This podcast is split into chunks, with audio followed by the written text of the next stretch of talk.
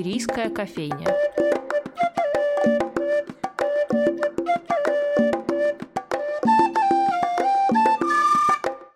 Здравствуйте, дорогие друзья! В эфире передача «Шумерийская кофейня». Еженедельные разговоры с интересными собеседниками за чашечкой кофе.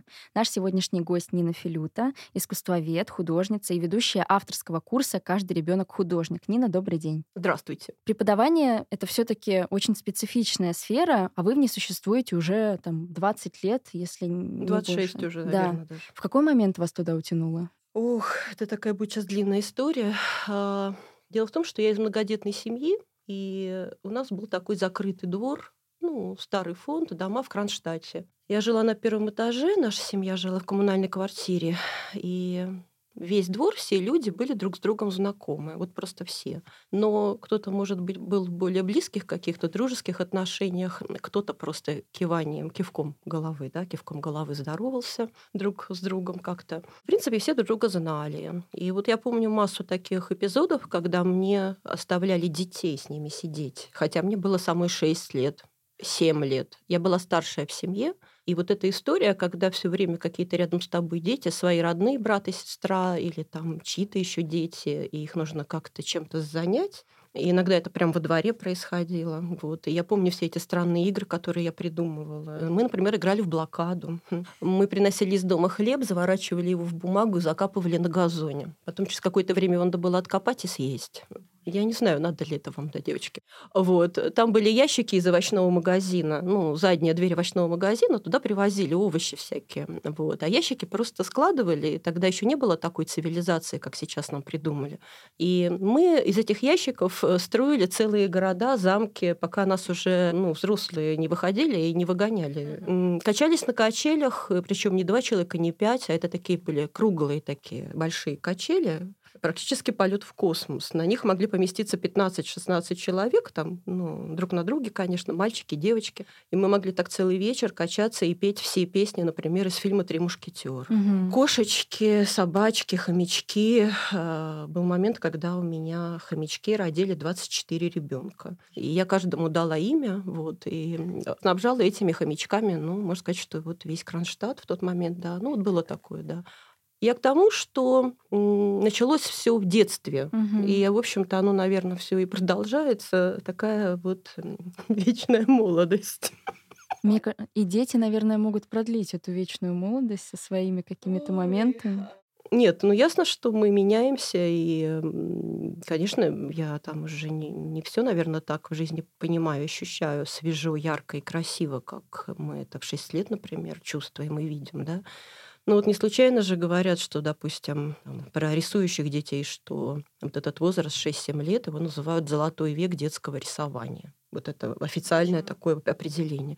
Ну вот потому что ребенок только-только впервые э, мир понимает, осознает. Кстати, все вопросы, самые даже трудные, например, вопрос о смерти, да, он возникает тоже. Но это все впервые происходит. И поэтому есть вот этот момент свежести э, восприятия и свежести как бы реализации своих каких-то идей. Нет клише никаких еще у ребенка. Даже если он подражает вдруг кому-то из взрослых, все равно вот такого прям клише нет. Вот это как раз свежесть восприятия и вот это чистое такое вот детское творчество, оно в этом возрасте именно такое. И у ребенка нет еще, ну, большей части, у большинства детей нет еще вот этого взрослого, очень такого часто критического отношения к тому, что ты делаешь, то, что ты думаешь, а можно ли мне это говорить, а вдруг мне за это что-то будет. Ребенок, э, он говорит то, что он думает, думает он действительно то- только то, что он действительно думает. Вот. И, в общем, наверное, мне интересно это состояние, когда ты смотришь на мир, как будто бы ты вчера родился. Мгм. Вот, может быть, смешно звучит, но вот эти все догмы какие-то, которые постоянно вот все вот это, и это у нас везде же ведь оно же и в детском саду, и в школьном коллективе. Я уже не говорю потом, когда мы с вами на работу приходим куда-то, да. Свежесть вот это пропадает, вот это волшебство пропадает. Один ребенок сказал, ну, он уже вырос, и Я говорю, ну как ты поживаешь? Он говорит, да, все хорошо, там вот дети у меня, там работа. Говорит, ну волшебства нету. Он помнит сам этот момент, он вам не рассказывал? Ощущение этого волшебства внутри? Я думаю, он себя помнит в этом моменте. Есть такое сейчас выражение, да, в моменте. Угу. Вот я думаю, он помнит себя, и, наверное, это, может быть, для кого-то вообще это, может быть, самые счастливые моменты в жизни остаются. Ну, бывают, конечно, редкие исключения. Я вот как искусствовед да, делала разные интервью в разное время с разными художниками. И один известный человек мне сказал, чтобы я ничего не спрашивала у него о его детстве, потому что это самое ужасное время, какое только с ним вообще происходило. И, конечно, ну, для меня это было таким удивлением большим. Ну ладно, думаю, не спрашивать, так не спрашивать. Да. И это правда, то, что в детстве вот именно этот период, да, 6-7 лет, ведь выстраиваются все моральные там ориентиры, то, чем человек, возможно, даже будет э, в жизни взрослый заниматься, то есть э, и все это часто перетекает из хобби. Какую роль во всем этом играет именно изобразительное искусство? Ну, опять же, если совсем прям в детство возвращаться, а всем родом из детства, да, как сказал великий писатель, искусство как-то в моей жизни, оно появилось от родителей, и в первую очередь это были... Папа рисовал, и я постоянно видела его за, за этим занятием. Это при том, что, в общем-то, по основной своей профессии он, к сожалению, художником не был. Ему надо было семью кормить, и, в общем, он очень уставал на основной своей работе. А вечерами он сидел мастерской, которая была не поверите, она размещалась в старой англиканской церкви. Первый этаж очень сырой. Там когда-то был алтарь, а потом в советское время там построили каких-то перегородок. У него там была мастерская, где он, э, конечно же, не картины должен был писать, а он старался этим заниматься, а он должен был писать лозунги э, для первомайских демонстраций, какие-то плакаты рисовать, призывы. Вот. И я его помню за этим занятием. Ну вот он старался как-то все таки немножко успевать какое-то творчество, чтобы у него было. Но у него осталось на всю жизнь юношеское. Вот если не детское, то юношеское, потому что когда э, мужчина все время бредит какими-то парусниками, кораблями, ветром, э, и что бы с ним ни происходило, а с ним в жизни разные происходили ужасы, он все равно все время к этому возвращался. И я вот как-то вот это все видела и когда, например, ему надо было мне на ночь рассказать сказку, когда там я болела из температуры маленькая, да, он мне, например, рассказывал про то, как викинги случайно доплыли до Америки, как они там открыли Византию и назвали ее Винланд, эту страну. И он только такие почему-то сказки мог рассказывать. Ну вот Реализация про себя курочку через... рябу он мне почему-то не рассказал, да. Вы так и не узнали эту историю? А, вот. И, ну, мы можем все, наверное, про своих родителей что-то такое говорить. Мама, которая стихи пишет и писала очень много раньше, и э, она все время покупала поэтические сборники, и, думаю, это целая библиотека всегда. Вот. И, в общем, вот отсюда, наверное, это все. Вот. Потом очень везет, конечно, нам в детстве с какими-то еще людьми. Ну, многие многие, я думаю, могут так сказать, да, потому что когда у тебя, допустим, в художественной школе ты приходишь заниматься, ничего еще там как-то не понимая, тебя сразу восхищает свет, то, что очень много белого, светлого, да, и воздуха много, пространства, и ты смотришь на учительницу, и ты понимаешь, что ты никогда до этого подобных женщин не встречал вообще еще, да. А у нее был такой ахматовский профиль, то на нее сейчас еще, но она сейчас старенькая. Она говорила на каком-то совершенно другом языке. То есть я вот помню вот это. Ну, ты понимаешь, говорит она девочке 10 лет, э, что у тебя воздух и цвет не вибрируют. Надо, чтобы они вибрировали. Началась гроза за окном и страшный дождь. Это старинное здание, огромные окна. И я слышу, как в соседних мастерских учительницы все тут же окна начали закрывать. Слышны эти были хлопки закрывающихся окон. А в нашей мастерской окна были закрыты, и она, наоборот, их стала открывать. И дождь стал просто литься об этот, капать старый деревянный подоконник в трещинках. И вот эти кленовые новые листья огромные, мокрые, как пятерня, да, они вот просто все сюда стали в эту мастерскую, в окно наклоняться. Эта вода течет, и гром гремит, а мы в это время акварелью пишем натюрморт с какой-то там вороной, чучелом вороны, с какими-то там ветками. И она подходит и берет у тебя вот так достаточно грубо кисть из руки, берет много воды на эту кисть, и так вот, вот пусть, говорит, все течет, ну, за окном течет, и пусть здесь, говорит, сейчас все. Или, например, она могла стоять, смотреть в окно, я видела только ее темный такой силуэт на фоне окна, и слышала, как она вот так вот, знаете, стоит у окна учитель, да, а ты что-то там рисуешь, сидишь, кто-то безобразничает рядом, есть такое выражение «безобразничают». Да. А она стоит и на-на-на-на-на, на-на-на-на-на, на-на-на, что-то там из Вивальди, еще что-то напевает, стоит. Вот, вот такой человек, например, да, вдруг попадается вам, когда вам 10-11 лет. От нее пахло табаком, она курила. У меня в семье не курили. И это для меня было тоже таким, знаете, я так иногда любила так прильнуть, так немножко так интересно да, женщина курящая, значит, курит. Эм, ну и какие-то еще люди, которые встречаются, ну, допустим, у меня меньше страсти к рисованию, чем, наверное, больше страсти у меня к литературе, и постоянно мне хочется что-то писать, да, придумывать, сочинять. И у меня была учительница в школе, которую все дико боялись. Она была директором еще школы.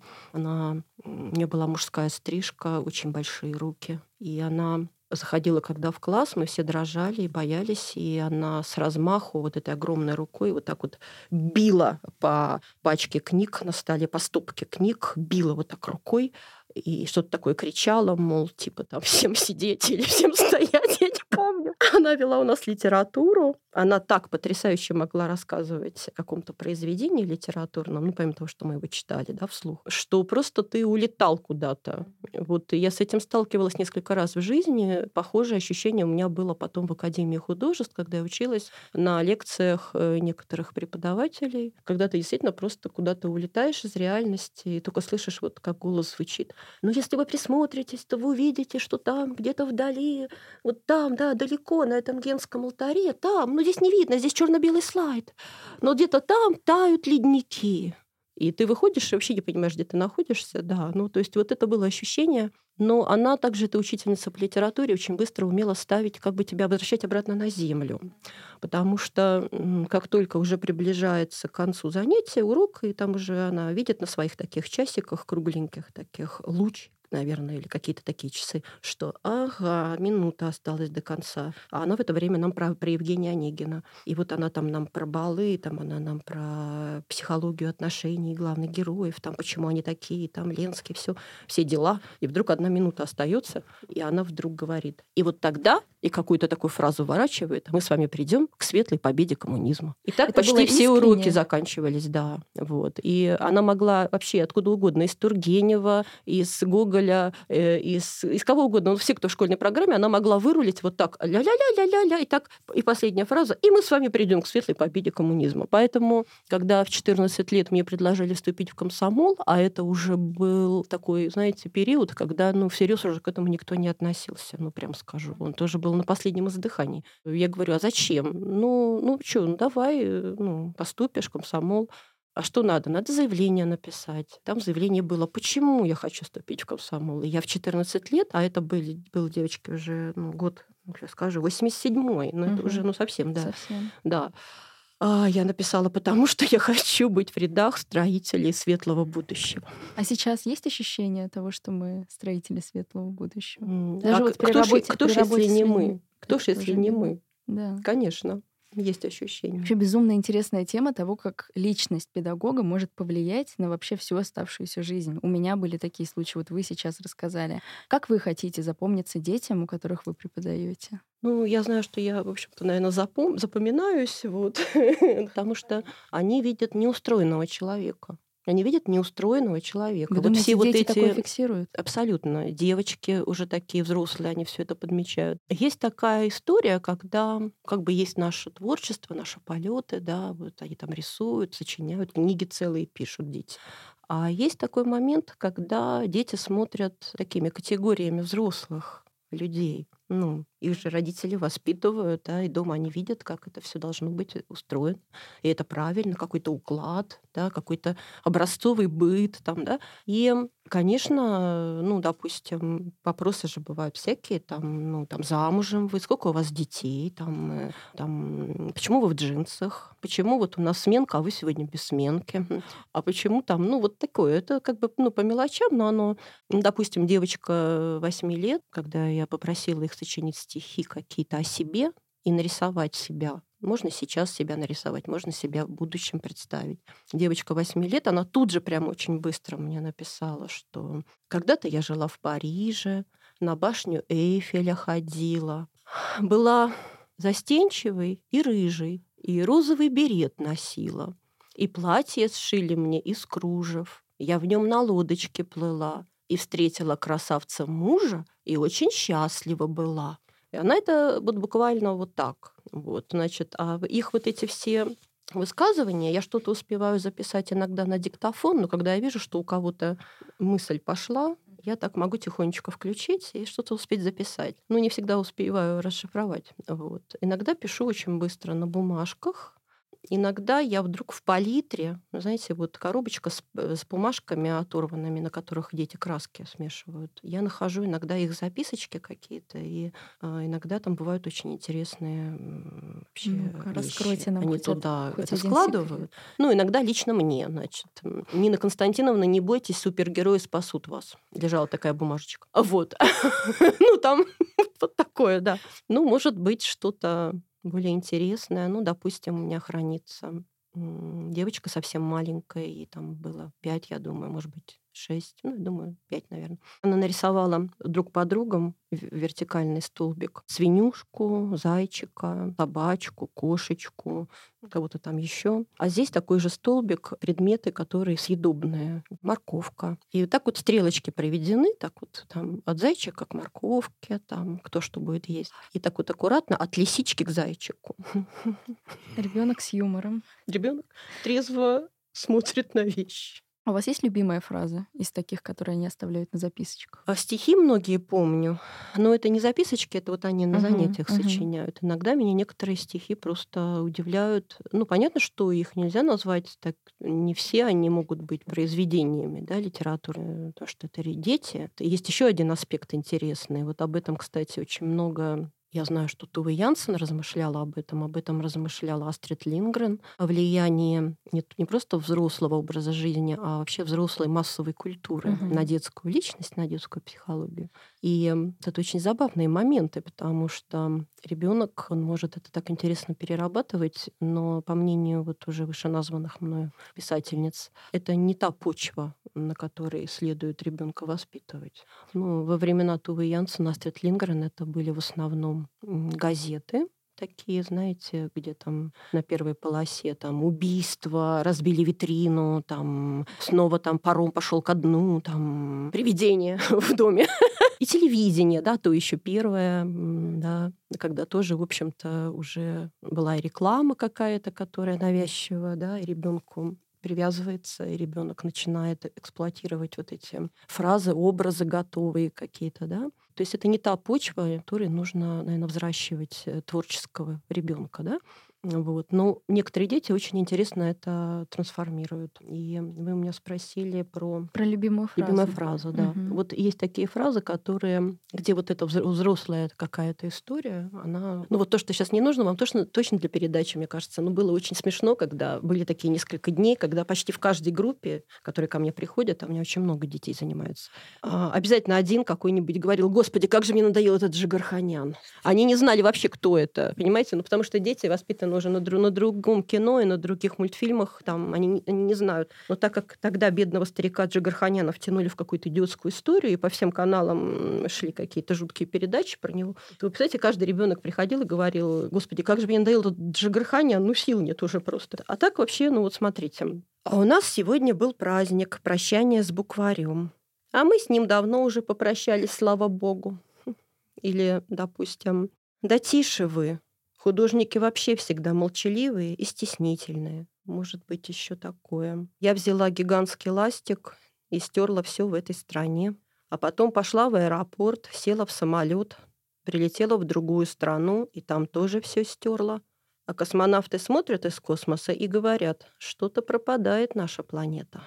Я так сильно люблю свою куклу, иногда мне кажется, что она пережила войну. Или вот ребенок, которому 11 лет, мальчик, он задумался и говорит, «Эх, я заметил, что с каждым годом все чаще предаюсь ностальгии.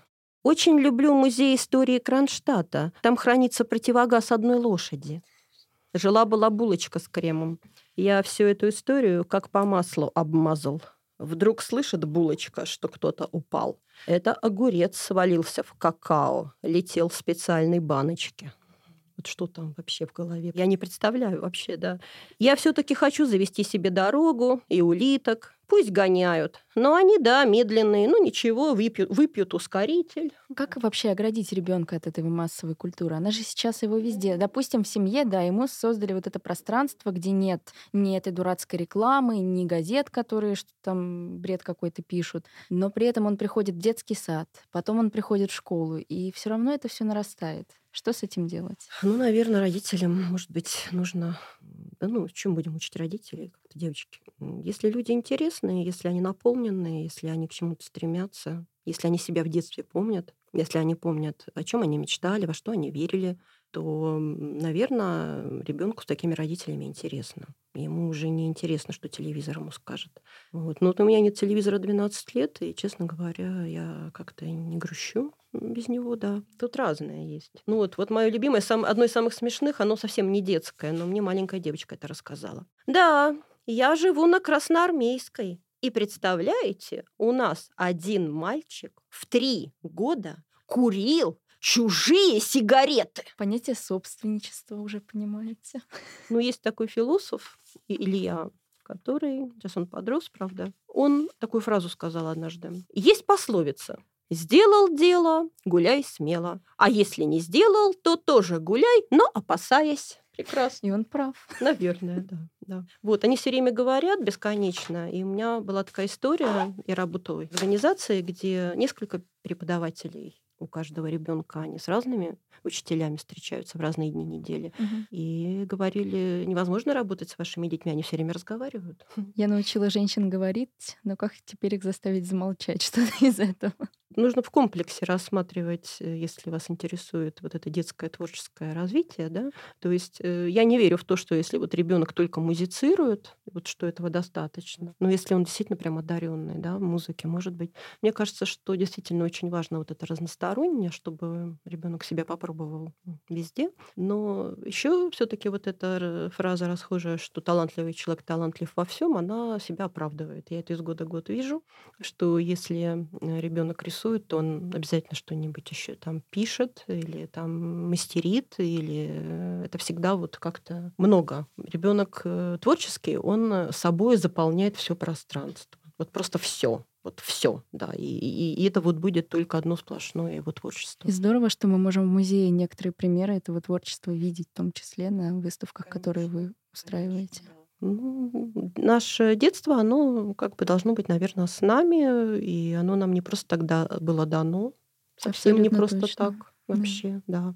А некоторые ученые и психологи ведь вообще считают, что детство это такое собственное настоящее, что это вовсе не какая-то там мифическая подготовка к взрослой жизни, а это уже и есть жизнь, и она просто своя вот такая самостоятельная, да. Я желаю всем продлить эту самостоятельную жизнь. Спасибо вам огромное за беседу. Вам, девочки, спасибо. Да, с вами в Шумерийской кофейне были Нина Филют и Анастасия Филиппова. До новых встреч. До свидания.